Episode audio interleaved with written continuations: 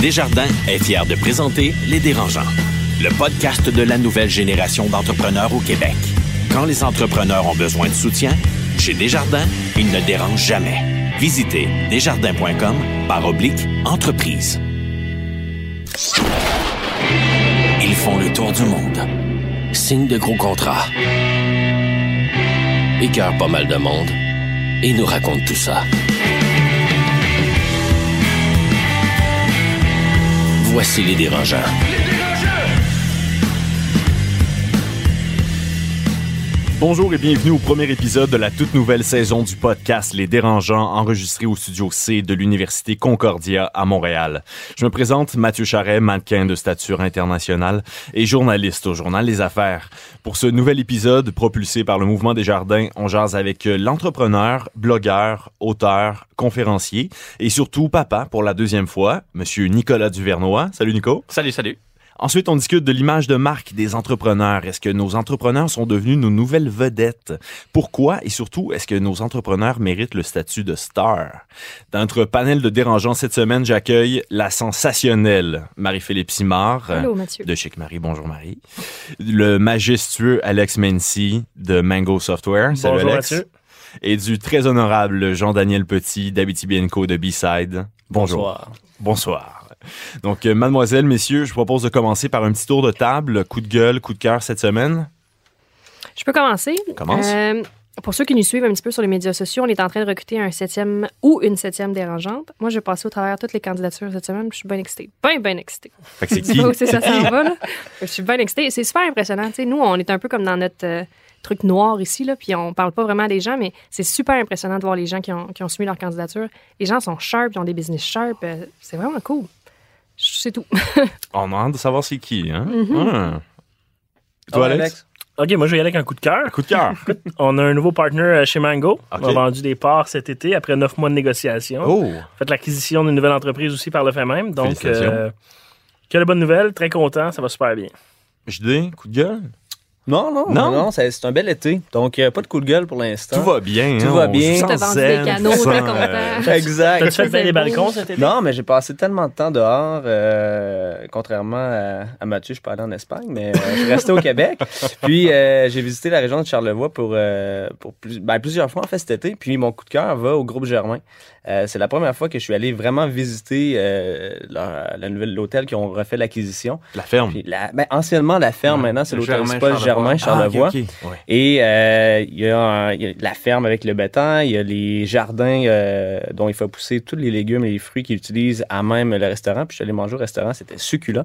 Mais c'est c'est pas du marketing, c'est vraiment euh, quelque chose qui est, euh, qui est intégré à même euh, le- l'hôtel, mais à même la région. Donc, euh, coup de cœur vraiment pour ce groupe-là et surtout ce projet prise-là. Que du positif hein, pour un premier euh, épisode. de- Attends, de la C'est retour à l'école.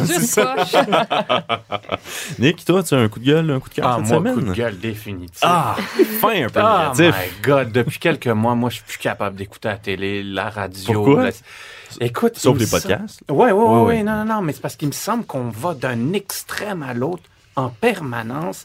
On n'a plus le droit de parler. Les politiciens parlent, puis ils disent ils sont ni pour ni contre. Bien au contraire, je suis épuisé de vivre dans une société où on n'est plus capable d'être soi-même.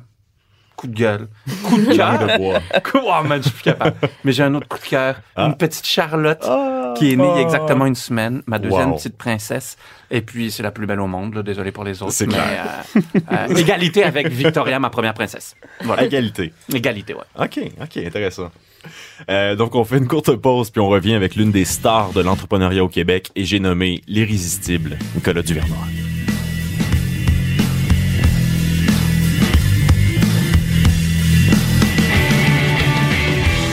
Le podcast de la nouvelle génération d'entrepreneurs au Québec. Les dérangeants. À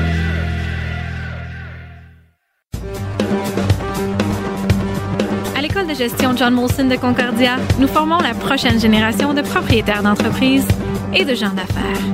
Nous offrons plusieurs cours, dont un certificat de deuxième cycle en entrepreneuriat. Pour plus d'informations, concordia.ca barre oblique GCE.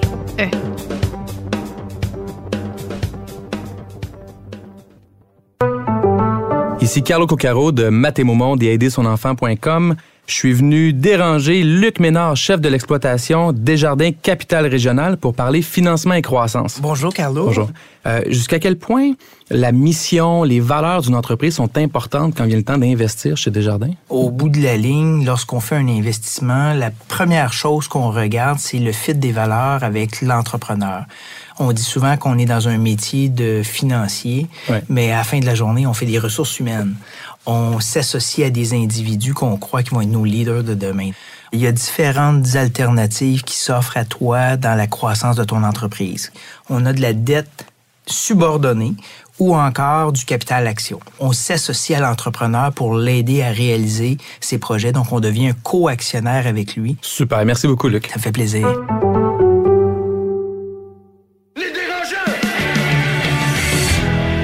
Les dérangeants.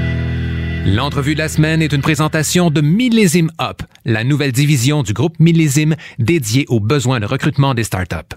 Pour en savoir plus, visitez millésimeup.com. De retour dérangeant avec Nicolas Duvernois, accompagné de Marie-Philippe Simard, Alex Mency et Jean-Daniel Petit. Monsieur Nicolas Duvernois, né en 1980 à Montréal, diplômé de l'Université de Montréal en sciences politiques. Oui. Euh, T'es le fondateur de Pure Vodka, la première vodka ultra premium produite au Québec et la vodka canadienne la plus médaillée. C'est en 2006, Nicolas, que tu as vécu une, entre... une expérience un peu catastrophique. Ouais, dire assez, ça beaucoup, ça? même. en restauration, tu décides de fonder Pure Vodka, qui produit aussi aujourd'hui le Romeo's Gin. Euh, tu es très impliqué dans Très. l'univers entrepreneurial au Québec, euh, blogueur, mais tu es aussi actuel président de la Jeune Chambre de commerce de Montréal. T'es cofondateur d'Adopting avec Anne Marcotte, Philippe de Gaspé Beaubien 3, qui soutient la relève entrepreneuriale au Québec. Fait que t'es pas très occupé finalement. Non, non, j'ai toujours quelques secondes de libre ici à, à droite et à gauche. Entre 2 puis 3 heures du matin. Exact. euh, super relax. Là. Euh, première question pour toi, Nicolas. Sur ton site web, tu dis vendre du gin pour vendre du gin ne m'intéresse pas. Vendre du gin pour changer le monde, là on parle. Ouais. Comment tu peux changer le monde en vendant de l'alcool? Je comprends que c'est le fun, mais. On rend le monde heureux. Non, ouais, déjà. Non, euh, cette phrase-là m'est venue quand euh, on était autour de la table avec l'équipe, puis j'essayais d'expliquer qu'on lançait pas un nouveau produit, on lançait comme une cause. Et puis là, tout le monde me regardait, de quoi tu parles? On va pas vendre de produit. Je suis comme, oui, oui, oui, oui. puis là, ça m'a cliqué, je me suis dit, on vend pas un, un- un produit qui a une cause, mais on vend une cause qui a un produit. Fait qu'on est comme une cause qui vendons un produit pour la cause. Euh, Romeo's Gin, c'est euh, c'est avant tout une histoire d'amour avec l'art. L'art urbain surtout, que j'aime particulièrement, à, à cause de toute une histoire que je pourrais revenir à un moment donné. Et euh, un pourcentage de chacune de, de- des ventes de, de nos bouteilles, euh, il y a un, un- un pourcentage des, des revenus qui va au fonds Roméo. Et c'est ce fonds Roméo-là où là, on s'amuse, où on engage des artistes pour faire des trucs flyés. J'ai une annonce très bientôt à faire. Vous allez même pas comprendre là, à quel point c'est fou. Que tu fais Euh, tantôt là, dans l'émission. ça? Ouais, ouais, ouais. Euh, on, on, euh, nos seaux à glace, c'est des seaux à peinture qu'on fait peindre par une fondation qui s'appelle Mu Montréal. Euh, on engage des artistes pendant le salon des, des vins euh, à Québec. On a engagé un collectif d'artistes qui a fait du live painting pendant trois jours. Puis après cette œuvre-là, on l'a donné à l'Assemblée nationale du Québec parce qu'on a demandé aux artistes, c'est quoi votre plus grand rêve? Est-ce que c'est d'être dans un musée? C'est d'être... Puis là, ils ont dit, c'était à l'Assemblée nationale. Grosse question. Ouais. Le marché de l'alcool au Québec, Ouais. pas évident. très complexe à travers le monde. Très complexe. Euh, premièrement, quand j'ai lancé cette entreprise-là, ben, j'étais le premier. Fait que quand tu es le premier dans quoi que ce soit, c'est toujours, plus complexe. difficile. Ensuite, euh, c'est très réglementé. Euh, pas seulement au Québec, à, à cause de la SAQ ou de la Régie des alcools du Québec, mais euh, là, on lance en France, c'est différents formats de bouteilles. On lance en Angleterre, c'est le même format de bouteille, mais il faut un timbre sur chaque bouteille. Euh, chaque pays, chaque même coin de pays a ses, pré- ses propres règles. Et euh, moi, je suis convaincu que c'est du protectionnisme, là, tu sais, parce que euh, c'est en Europe, tu as le juste droit de vendre des bouteilles de 700 millilitres. Au Canada, c'est 750 millilitres. Hey, hey, niaise-moi. C'est ça, C'est tout, ouais. tout pour Tout compliquer l'affaire. la ouais, c'est ça. Et puis, il faut acheter ces bouteilles-là à l'avance. Tu sais pas si ça va marcher. Fait que c'est... Tu peux pas juste en mettre moins. Non, non, mais j'y ai pensé, c'est ça le. On s'est dit, on va vider. Mais c'est comme 15 millilitres ou de trop que ça a l'air que j'ai pris une sip de chaque Oh, bouteille avant. fait que j'ai pas pu faire ça. Puis là, je me suis dit, je vais rallonger la capsule pour pas qu'on le voit, mais ça se voit quand même. Ah non, non, moi, j'ai des tout fruits essayé. dans le fond. Ou mettre un fond d'eau, là, tu sais. Mais non, ça marchait pas.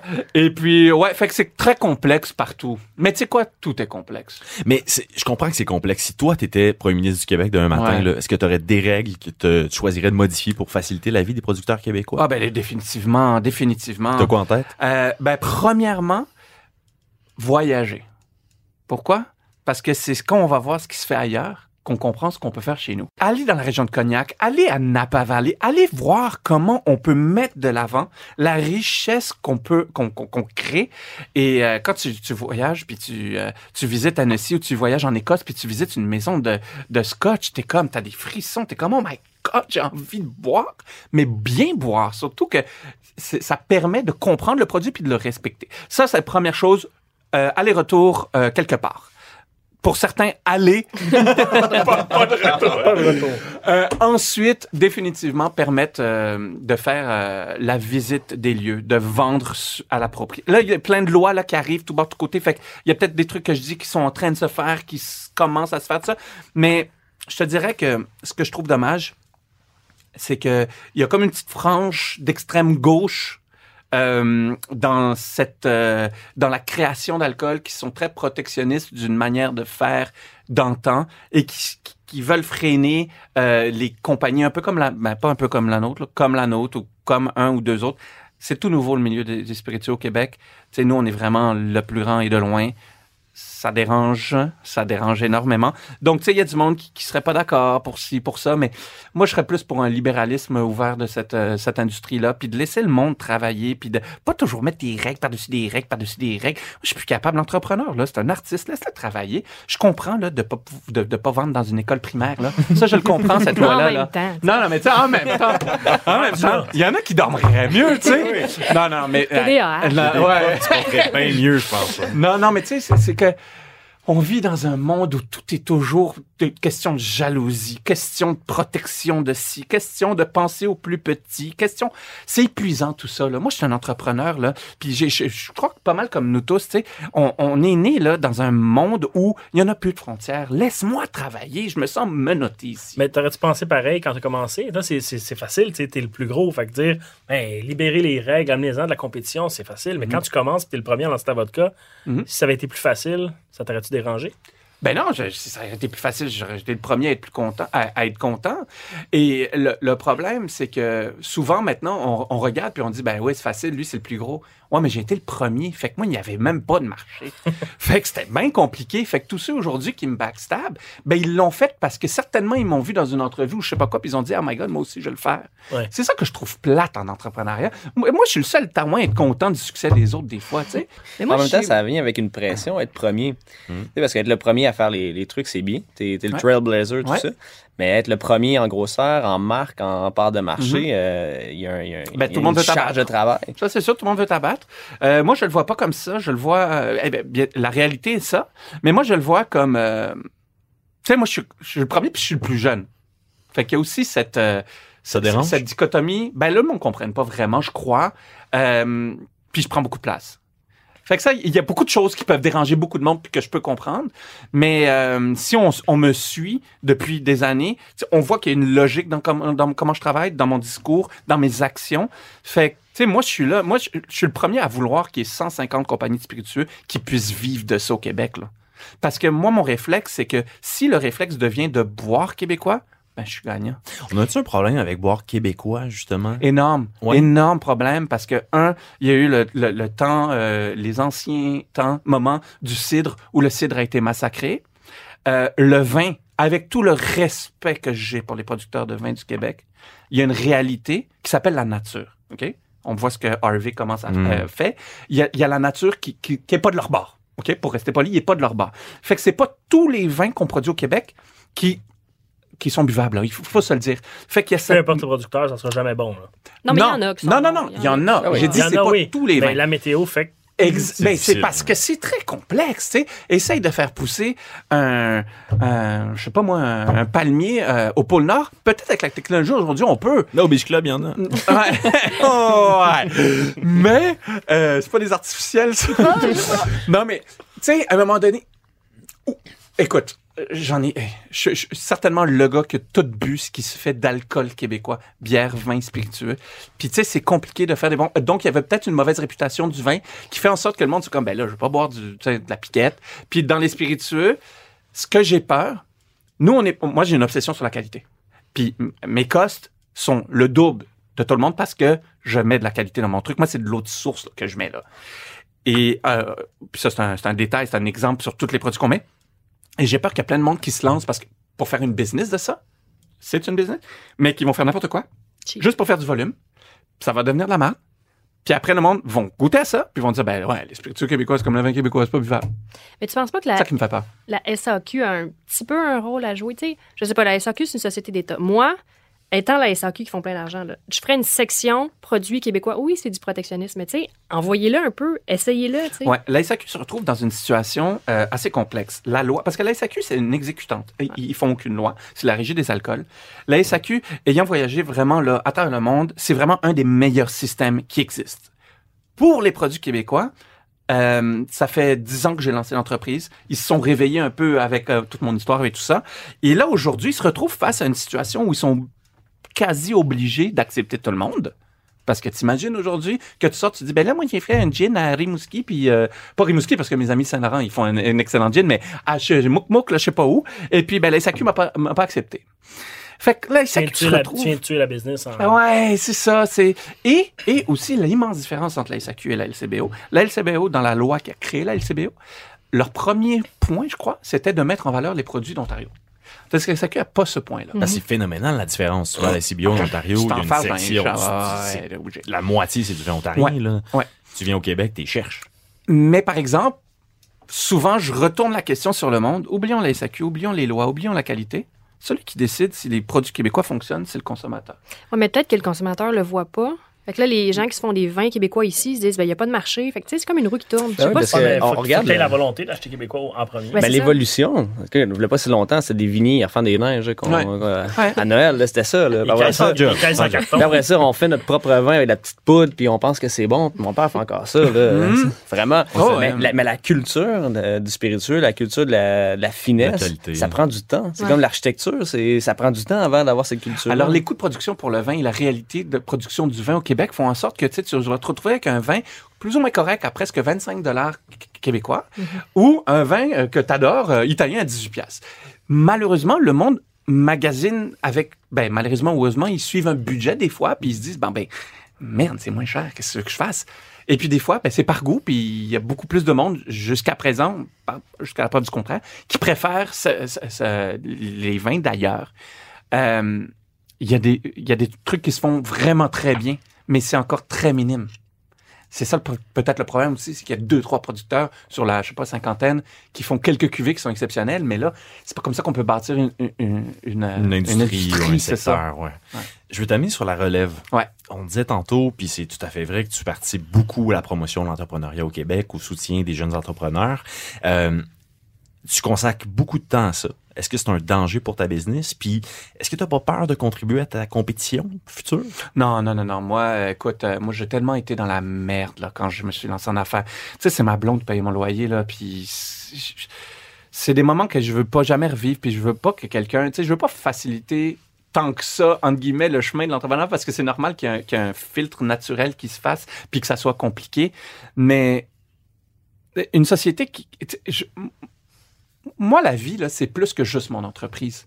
Mon entreprise, c'est- ma priorité comme, comme entrepreneur, mais j'ai une vie j'ai une, j'ai une vie personnelle où j'ai des croyances et des certitudes et je suis convaincu qu'on a besoin de tout faire en sorte d'être une société riche en entrepreneurs parce que c'est avec les entrepreneurs qu'on fait avancer le monde. On regarde Marco Polo qui a, qui a ouvert la, la, la, route du commerce. C'est un entrepreneur, mais il a aussi ouvert une- un dialogue entre deux, deux mondes qui ne se sont jamais parlé. Regarde Christophe Colomb, Jacques Cartier, les grands, les grands voyageurs. Aujourd'hui, on pense que c'était des, des matelots, mais avant tout, c'était pour faire du commerce. Regarde les Islandais qui sont venus faire de la pêche euh, à, à Terre-Neuve.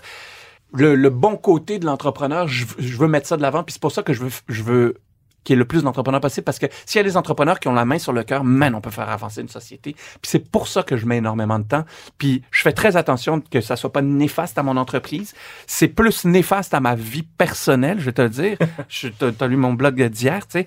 Euh, le titre c'était euh, changer le monde ou avoir une vie. Telle est la question, tu sais. C'est Non, vrai, mais, là. tu sais, mais c'est, C'est c'est, une c'est- relation, c'est vrai. Tu sais, euh, la Jeune Chambre de commerce de Montréal, qui est, qui est un organisme hallucinant, plus grande jeune chambre de commerce au monde, c'est plus de 100 événements par, par année. Là. C'est fou, J'y j'y vais pas à toutes, mais, mais tu sais, je me sens impliqué, puis, puis, je veux y aller, puis quand j'y vais pas, je me sens mal, puis c'est un cercle, tu sais. C'est, mais moi, c'est, un- moi, c'est plus fort que moi. Il faut aider notre relève. Est-ce que tu te sens redevant parce que tu as du succès? Je me sens euh, pas chanceux parce que j'ai travaillé comme un acharné, mais je, je me sens responsable de, euh, de faire vivre le succès à quelqu'un d'autre. À un moment donné, tu arrives à un point de vue. Tu sais, moi, quand j'avais pas une scène, moi, 1000 dollars dans mon compte en banque, c'était mon rêve. Quand j'avais 1000 dollars dans mon compte en banque, c'était 10 000 dans mon compte en banque. Puis à un moment donné, tu arrives à un moment donné où je suis loin d'être des Guy la liberté de ce monde et tout ça, mais sans blague, je vis extrêmement bien. J'ai vraiment pas à, me plaindre. Et aujourd'hui, je me dis, bon, ben, faisons vivre ça à d'autres. Tu sais, il me semble- Ouais. combien d'autos je peux avoir? Combien de pieds carrés je peux avoir dans une maison? Tu sais, à un moment donné, C'est comme à la dingue, là. Tu prends la richesse, puis tu veux la. je- ben, Non, tu frappes mon que- ventre, puis euh, t'as- je Le chante système d'une- d'éducation, c'est tellement pas gearé vers Ben ça. ben. J'ai étudié en génie, on n'avait aucun cours en entrepreneuriat. Puis, tu sais, les ingénieurs, justement, ils ont plein d'idées, ils veulent faire des choses, mais 90% des idées crash parce que c'est pas des gestionnaires d'entreprise. là. Mhm. Ça fait pas partie de notre culture, mais je pense que ça prend des mécanismes et des gens comme ça qui vont. Non, mais je, puis je me dis, si une fois, tu sais, réussir en affaires, puis en même temps, je crois que tu n'as jamais réussi en affaires parce que tu sais jamais si à la fin, tu vas vraiment avoir réussi en affaires. Mais pour l'instant, selon la définition, je réussis en affaires. Puis la définition de la réussite, parce que justement, au départ, tu parles que le but était de changer le monde. Ouais. Est-ce que pour toi, la réussite se définit par le changement que, que tu es capable d'avoir ou par euh, le dollar au bout de la ligne? Moi, la réussite, elle est hybride. Euh, elle est le dollar au bout de la ligne, parce que sans le dollar au bout de la ligne, je peux pas payer les employés, je peux pas euh, faire vivre une entreprise. Mais elle est aussi dans euh, le dollar symbolique de l'implication. Euh, pourtant, quand j'étais jeune, tu sais, j'étais pas le genre de bénévole ou euh, des affaires comme ça. Mais c'est c'est mon c'est mon parcours qui m'a montré à quel point c'est important d'essayer de faire une différence pour quelqu'un d'autre. Parce que moi, per- personne n'a fait de différence pour moi. Donc, je me suis dit, euh, ben, c'est pas vrai, tu sais. J'avais Caroline, j'avais des personnes, écoute, mes beaux-parents même m'ont déjà fait un chèque, mes beaux-parents, tu sais, c'était c'était comme. Ça, ça pile sur l'orgueil, solide. L'orgueil, tu dis, j'en avais plus, man. J'étais comme- payes trois fois après. J'étais, mais c'est même pas moi qui Je demandais, man. C'était Caro qui demandait parce que, écoute, je suis rendu là, c'est ça. Je suis rendu là parce que je dis toujours qu'un entrepreneur, c'est un boxeur. Fait qu'il accepte d'aller sur le ring, il accepte de donner des coups, Mm. il accepte d'en recevoir, mais c'est toute sa famille aussi en arrière qui en reçoit en même temps. Puis ça, j'ai détesté cette période-là, Ah ouais. où le monde avait de la peine, était stressé pour moi. Tu sais, ma pauvre maman, mais c'est pas elle qui était. Elle voulait juste sois ingénieur dans la vie, elle, là, là, tu sais. Elle voulait pas. Fait que, fait que tout ça pour dire, je sais que je saute d'une idée à l'autre parce qu'il y a tellement de choses à dire, mais, mais c'est très important pour moi euh, de, de redonner, de m'impliquer. Puis je crois que c'est un bel exemple aussi pour mes enfants. Dernière question pour toi, Nicolas, avant de passer au débat. Dans le, ton blog, Ouais. justement, on parlait de ton blog euh, sur lesaffaires.com. Donc, tu parles du fait dans ton blog, dans un de, te- dans un de tes, tes posts, euh, tu parles du fait qu'en célébrant l'entrepreneuriat, il y a aussi des risques. Ouais. Il peut avoir la conséquence négative de laisser croire au grand public que ça peut être facile de se lancer en affaires. Est-ce qu'on a une responsabilité là-dedans, les journalistes, les médias, les blogueurs, les entrepreneurs, de montrer un côté, je sais pas, le dark side de l'entrepreneuriat aussi? Ben, je te dirais le vrai side de l'entrepreneuriat. Parce que on aime. euh, il y a une, euh, une surexploitation des succès, mais il y a une sous-exploitation de la réalité. Et euh, ce que je trouve dommage, c'est que on met beaucoup d'emphase sur promouvoir l'entrepreneuriat. On met beaucoup d'emphase sur promouvoir l'entrepreneuriat à travers des succès entrepreneuriaux, mais on sait très bien que je sais pas c'est quoi les statistiques, mais si c'est 90%, j'y crois, que, qui, qui ne réussiront jamais en affaires. C'est pas une question d'intelligence, c'est pas une question de rien du tout. C'est à un moment donné, c'est ça la vie. Et euh, je trouve que c'est très important de montrer le vrai côté de l'entrepreneuriat. Un peu comme quand euh, dans le temps, là, il y avait une pénurie d'infirmières, tout le monde, on disait à tout le monde d'aller en soins infirmiers, puis ça a été plus ou moins une catastrophe parce que le monde se, ça faisait un an, puis après, ben, ça les intéressait pas, puis ils partaient. Ben, c'est pas pour tout le monde l'entrepreneuriat, comme c'est pas pour tout le monde être chef pâtissier comme c'est pas pour tout le monde euh, être un mannequin international. Et puis, euh, c'est... euh, c'est- ça que je vais en faire non, mais tu sais, moi, à travers, puis je fais beaucoup de conférences, puis dans mes conférences, moi, je raconte mon parcours, puis je te dirais que 95% de ma conférence, c'est des échecs. Puis c'est correct. Puis c'est correct. Il faut, faut les célébrer aussi, les célébrer Moi, je célébrais parler. jamais, euh, jamais l'échec. Ça, ça, c'est un côté, par exemple, que j'aime pas. Là, on glorifie beaucoup l'échec. Mhm. L'échec, c'est de la marde. Qu'on se le dise, OK? Oh, ouais. Puis on, on, on peut pas dire que... euh, T'as appris euh, quelque vivez- chose. Hey, fuck off. non, là. fuck off, J'ai ok. braillé pendant deux semaines. Ouais, J'ai appris que je pouvais pas... Il fallait payer son loyer, finalement. Un huissier, ça sonne en porte. Ça sonne en pop, ça sonne. Mais il y a deux choses avec l'échec. Jusqu'à 25 ans, Uh-huh. c'est un mot qui n'existe pas. OK? À 19 ans, quelqu'un qui vient me voir dire j'ai eu un échec. Non, ça n'existe pas. T'as rien à perdre. Non, non, t'as rien à perdre. Mais l'échec a un avantage. C'est que ça fait tellement mal que la deuxième fois que tu te lances en affaires, ben, tu vas tout vivre, tout faire pour pas le revivre. Et ça, je crois que c'est- le seul avantage de l'échec. Euh, on apprend, oui ou non, je sais pas. Je sais pas si j'ai appris de mes échecs. J'ai appris que je veux plus jamais revivre, en tout cas. C'est déjà ça. Ouais, Exactement exact. comme leçon. Merci beaucoup, Nicolas. On fait une courte pause puis on vient pour le départ. Podcast de la nouvelle génération d'entrepreneurs au Québec. Les dérangeants.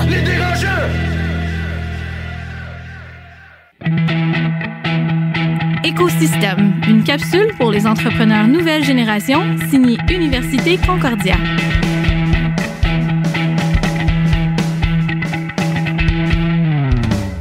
Bonjour, je suis Charles Beerbrier, entrepreneur en résidence, Banque nationale, pour l'école de gestion John Molson à l'Université Concordia. Une question que les jeunes entrepreneurs me demandent souvent est qu'est-ce qui m'a fait prendre le saut pour partir ma business? Alors, j'ai pris le pas dans l'entrepreneuriat parce que j'ai toujours voulu poursuivre ma passion pour la fabrication de la bière. Combiner ça avec le démarrage d'une entreprise. Alors, pour moi, c'était vraiment de contrôler mon propre destin. Pour plus d'informations, concordia.ca barre oblique GCE.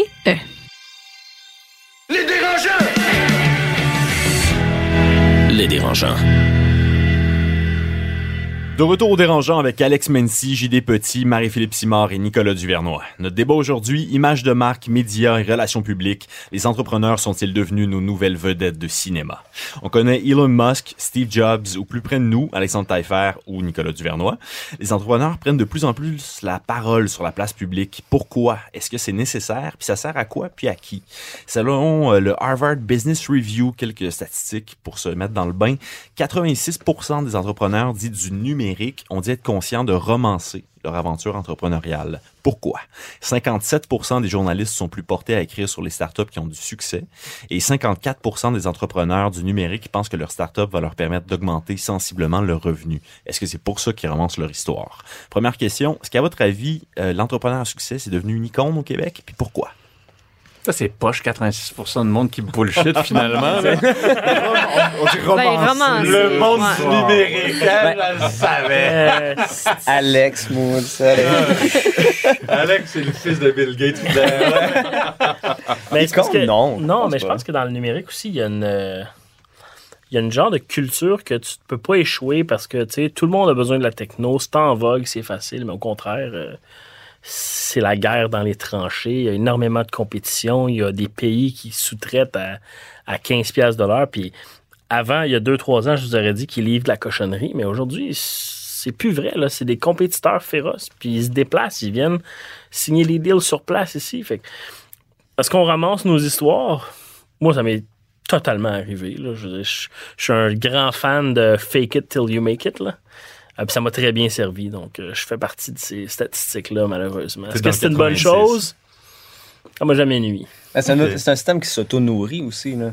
Euh, 57% des euh, journalistes veulent parler des entrepreneurs qui réussissent. Fait que, bon, ben, ton histoire, c'est pas intéressant, je parle pas de toi. Ton Mais ça, c'est un peu normal. Je veux dire, si ton histoire est boring, ça va être boring. Effectivement, fait que c'est quand même important d'avoir une histoire qui se tient. Faut pas la faker, par exemple. Faut avoir une histoire qui, qui est plausible, une histoire qui est réelle, qui est proche de toi. Parce que quand ça fait euh, 10 ans, 12 ans, tu comptes la même histoire, là, à un moment donné, si c'est pas vrai. Euh... Imagine, C'est long. j'ai jamais lavé le plancher.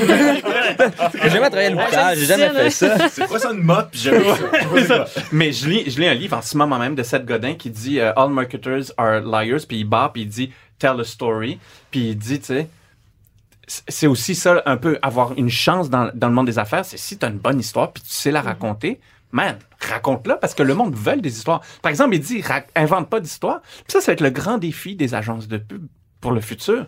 C'est fini le temps là où tu dis Carrie Price qui montre euh, moi je bois du Pepsi. Euh, c'est fini ça là, le monde on s'en fout, on préfère bien plus 1642 cola parce que il y a une vraie histoire, tu sais. Puis le monde, il achète pas le brand pour ce que c'est. Tu sais, au final, là, comme on disait, une chaise, c'est une chaise, une, euh, un verre, c'est un verre. Pourquoi? C'est quoi l'histoire derrière ça? Puis maintenant, on achète beaucoup plus, euh, en étant beaucoup plus conscient de l'historique. Mais maintenant, c'est pas juste l'historique du produit, c'est l'historique de l'entrepreneur parce Ouais. qu'on s'identifie. C'est pour ça que les entrepreneurs se mettent autant, je pense, devant euh, les projecteurs parce qu'au final, ben, c'est une idé- idéologie. J'embarque avec ce que cette personne-là croit, j'embarque avec ce que cette personne-là a fait. Puis ça humanise aussi toutes ces grandes marques-là. Exact. Moi, je Ça fait pensais- rêver aussi. hein. Moi, je pensais pas que ça allait faire ça, par exemple. Parce que, tu sais, moi, c'est chic Marie. Fait qu'on se doute bien que je suis Marie. Là. Il y a Je suis pas- je m'appelle pas Pauline. Pas Marie-Madeleine. C'est ça. Puis je pensais Je pas que ça. c'est ça. L'irrésistible Pauline. Mais je pensais pas que ça allait tant que ça aller sur le moins Personnel. individuel, tu sais. Il y a des gens qui, des fois, ils me parlent et disent Hey, je sais que tu as lâché ta carrière en droit pour faire ça, c'est vraiment sharp. Pour moi, c'est- tu sais, je sais pas, on dirait que je- moi, personnellement, je suis un peu mal à l'aise avec ça. Tu sais, on dirait qu'il y a ma business, moi, je suis comme quelqu'un d'inconnu, tu sais. Je suis pas supposée être là, là, comme les anciens entrepreneurs. Tu sais, aujourd'hui, on dirait qu'il faut que les entrepreneurs soient de l'avant, il faut que tu saches chez qui, euh, il faut que tu suives leur Instagram, justement, puis tu sais, il faut que tu- Mais c'est pas sûr que c'est tout le monde qui est à l'aise avec ça, là. C'est ben, à l'entrepreneur de faire sa propre, euh, sa propre limite. Moi, je suis très partout. Et puis, euh, par exemple, tu ne verras jamais mes enfants. ou tu vois mon chien, Roméo, c'est une star maintenant. Hey, le monde, là, un jeune de Rivière-du-Loup qui dit Hey, salut Nicolas, je t'ai vu, à tout le monde en parle, je sais pas où. Euh, tu sais, moi, j'aimerais me lancer en affaires. Puis, tu sais, euh, félicitations, ton livre m'a fait rêver de ça. Man, je serais un trou de cul si je répondais pas, là. Ou si c'était comme quelqu'un d'autre qui Ben répondait, pour, faisait semblant d'être moi, tu sais. Emoji, que- sourire. Comme je suis trop humain, là, moi, je- je Ça te touche. ben, ça me touche tellement. Et l'accessibilité aussi, là. Tu sais, tu vois quelqu'un à la télé qui a une belle robe, tu lui envoies un message sur Twitter, tu as une réponse. Je veux dire, on n'avait pas ça avant, mais ça vient qu'une responsabilité. Si tu choisis de te mettre de l'avant, tu peux pas te mettre de l'avant puis pas parler aux gens. Mais il y a un côté conscient et inconscient. Ouais. Parce qu'à un certain niveau, tu sais, Nicolas, là, c'est rendu de la conscience. Donc, je décide de me mettre en scène, Ouais. de continuer, je le nourris, puis ça fait partie de, de tout Ouais. ça. Au départ, là, quand tu pars, là, tu dis, bon, ben, moi, je fais un prêt ou j'ai une idée, je fais ça. Puis là, il y a quelqu'un qui entend parler de cette idée-là, puis lui décide que c'est intéressant. Tu dis, Ben, c'est pas intéressant pendant tout. Là, je viens du fond du bois, là, c'est pas, pas quelque chose qui est intéressant. Puis là, ah, on en parle, puis là, l'autre personne pense que c'est intéressant. Puis là, finalement, tu deviens quelque chose au fil du temps. Et là, c'est à toi de prendre la décision est-ce que j'embarque? Est-ce que finalement, je deviens dans l'arène publique? Ou je step down Puis là, ben, il y, a- une décision aussi euh, avec des partenaires. C'est vraiment une décision, Judée, par exemple? Avez-vous Non, avez-vous le choix? Mais moi, je. Moi, je. que- Ouais. Pardon. Ah. Ben, non, mais c'est vrai que le c'est vrai que le public quand il commence à te voir, ils veulent en voir de plus en plus. Fait que là, t'es comme c'est vrai que t'as pas le choix, mais moi le nombre de gens, puis peut-être parce que je suis une fille, mais le nombre de gens avec qui j'ai travaillé en marketing, en branding, ils ont tous dit "Hey Marie, il faut que tu sois l'image de la compagnie, faut que tu aies un Instagram, faut que tu commences à porter des vêtements, faut qu'on te voit dans des affaires." Moi, j'ai ça là. J'ai ça, je comprends même pas comment Instagram fonctionne, je Ouais. comprends pas. Mais ça dépend, parce que ton brand, ça dépend si ton brand, c'est toi ou si tu es le Ouais. porte-parole de ton brand. Ça, c'est deux choses totalement différentes. Ah. Abitibi Co, Guillaume, c'est beaucoup plus, la, beaucoup plus lui, la tête euh, dirigeante. Mais imagine demain matin, tu fais faillite, Nicolas. Là. T'es tellement connu, genre, ça serait. Tu sais, c'était- c'est un autre risque en même temps là, de te mettre de l'avant. là. Ouais, ben, je te dirais que j'ai plus peur, moi. Moi, j'ai plus peur parce que. Tes celliers sont pleins, ça. ça. Non, J'en ai de collé. Non. non. C'est que je. Comment je pourrais dire? Tu sais, à un moment donné, il y a un journaliste qui était surpris, j'ai dit ça. tu sais, J'ai plus peur parce que, tu sais quoi, ça fait partie de la vie d'un entrepreneur, l'échec. Ouais. Je te disais tout à l'heure que c'était c'était nul de vivre l'échec. Ah, ça serait nul tu fasses faillite, on sait. Ouais, mais je me relancerais. Je Ouais. me relancerais. Puis tu sais quoi? J'ai- je me suis long- longtemps posé cette question-là parce qu'au tout début, là, tu sais, je me disais, ben là, tu sais, je suis dans les médias, tout ça, imagine, ça marche pas. C'est vrai, là. tu plantes devant tout le monde. Mais je suis tombé, mais je suis tombé dans le piège de la peur de pas réussir. Puis un entrepreneur peut pas avoir ça. Ben, tu vois, j'ai vécu la même chose d'un début. Parce que quand on a commencé à être très médiatisé, c'est vrai que c'est stressant. Parce que les gens t'en parlent, puis c'est les gens qui te font réaliser à quel point que tu deviens présent publiquement. Puis je m'étais même préparé quasiment une réponse. Je me disais, si jamais ça plante pour Ouais. vrai, tu sais. Ouais. Puis j'avais comme un espèce d'header Facebook qui disait, At at least I tried. Puis je me suis dit, non, mais c'est vrai. Puis Puis il était prête, là. genre, non, mais tu sais, il était conceptualisé. tu sais, tu dis, au moins, c'est. programmé. Exact. Il était là, 2018. là, là. une petite boîte, où, OK, c'est mon failure plan. Mais en fait, moi, ça me rassurait de faire, c'est vrai. Il n'y en a pas beaucoup qui essayent. Il n'y en a pas beaucoup qui vont jusqu'au bout. Puis au final, le seul regret que je pourrais avoir, c'est de ne pas avoir essayé. Puis là, ben, finalement, tu l'oublies puis tu continues. Là. Puis ça arrive très souvent parce que le succès d'estime arrive tout le temps avant le succès monétaire. Ouais. Fait que moi, le monde pensait que j'étais millionnaire, j'avais pas une scène, là. Puis comment tu gères, ben, question pour, pour tout le monde, là, comment qu'on gère le fait qu'il y a une personne qui devient publique? Souvent, c'est deux, ou plusieurs partenaires dans l'entreprise. Tu des, des têtes fortes aussi qui veulent avoir euh, une certaine visibilité. Comment qu'on gère ça, d'avoir d'être le, le- le seul porte-parole devant, puis les gens pensent que c'est c'est juste ton entreprise? Et moi, à je suis seule. Fait qu'à l'inverse, je suis seule. Fait que je peux pas comme prendre quelqu'un d'autre Pas bien le choix. tu. Tu le ferais Ben, pas, ça dépend. Marie, si t'avais pas à Non, le je le faire? ferais vraiment pas. Ah, regarde, l'année passée, quand on parlait à Dominic Brown, il disait que bon, ben, Gino, c'est pas un porte-parole, Mhm. mais c'est un, un évangéliste. un, c'est- porte- un gros porte-parole. C'est ça. Fait que, tu sais, lui, c'est quand même média. détaché. Tu sais, chocolat favori, aujourd'hui, tu demandes à n'importe qui qui est pas trop informé, il va dire Ah, c'est à Gino Chouinard. Tu sais, mais c'est pas ça pantoute. Mais moi, je trouve ça. Je me suis posé la réflexion pour l'émission, puis je me dis, c'est peut-être dangereux. D'où est-ce qu'on s'en va? Tu sais, je pense surtout aux États-Unis. Là. Tu prends des gars comme le gars de Snapchat qui, qui est marié avec une mannequin Victoria's Secret. Tu prends Alexis Onayen de Reddit qui est marié, sais pas s'ils sont mariés, mais avec Serena Williams. Tu sais, c'est rendu des grosses vedettes. tu sais. Puis je me dis, tu prends des jeunes, justement, qui ont 15-16 ans, ils disent, hey, je vais devenir entrepreneur parce que je veux devenir une vedette. tu sais. Je trouve ça dangereux parce que c'est Ben, c'est la meilleure manière de pas réussir. Fait que, le- tu sais, Leslie, c'est comme ceux qui veulent jouer au hockey pour jouer pour le Canadien. Il y a des entrepreneurs, par contre, qui réussissent pas tant que ça, puis qui jouent à la vedette. Est-ce que ça, ça vous frustre? C'est leur problème, ça. Ça va les rattraper un jour ou l'autre. Mais il y en a beaucoup. Moi, j'en connais beaucoup. Comme. Ah! Mais en entrepreneuriat, comme tu disais tout à l'heure, tu sais, il y, a- il y a un gros truc qui est fake it till you make it. Puis à un moment donné, chacun a sa propre recette pour essayer de réussir. Puis tout, tout le monde essaye euh, de, sortir. C'est dur, c'est un monde de requins. Ils essayent de sortir la tête de l'eau. Si ils bullshit totalement, là, moi je trouve ça un peu exagéré. Si bon, euh, ils embellissent euh, leur parcours ou je sais pas quoi, pff, pense que c'est plus les gens qui vont commencer à se donner un, ça se voit, il me semble, non? une, Ouais. une- une espèce de podium pour parler de tout et de rien. Entre vous quatre, qui est le meilleur branding? Nicolas. Euh, Ta revue, my God. Il faut séparer branding personnel ou revue, on- on branding. sait pas euh, c'est toi. On sait pas Non, c'est toi ça. ta revue. Marie, selon toi? Nicolas. Nicolas? Ouais. Alex? Je suis pas mal d'avis, euh, Nicolas. Puis B-side aussi, c'est fort, B-side. Ah, c'est beau, là. Pourquoi? C'est vrai. C'est vrai, man. Je, je fais pas de camping, j'ai envie de faire du camping. sa, sa- sa revue, là, est chez nous, dans une bibliothèque, puis il touche pas. Moi, Non, non, c'est un coffee table book, là. C'est écrit en latin, personne lit de toute façon. C'est pas pas une le- revue. C'est pas une revue que t'amènes au petit coin, là. On s'entend, là, c'est un autre game. non, non, t'amènes au grand coin cette revue-là. là. Tu vois, ça, c'est intéressant parce que le, le- je suis d'avis que Nicolas a un meilleur branding personnel.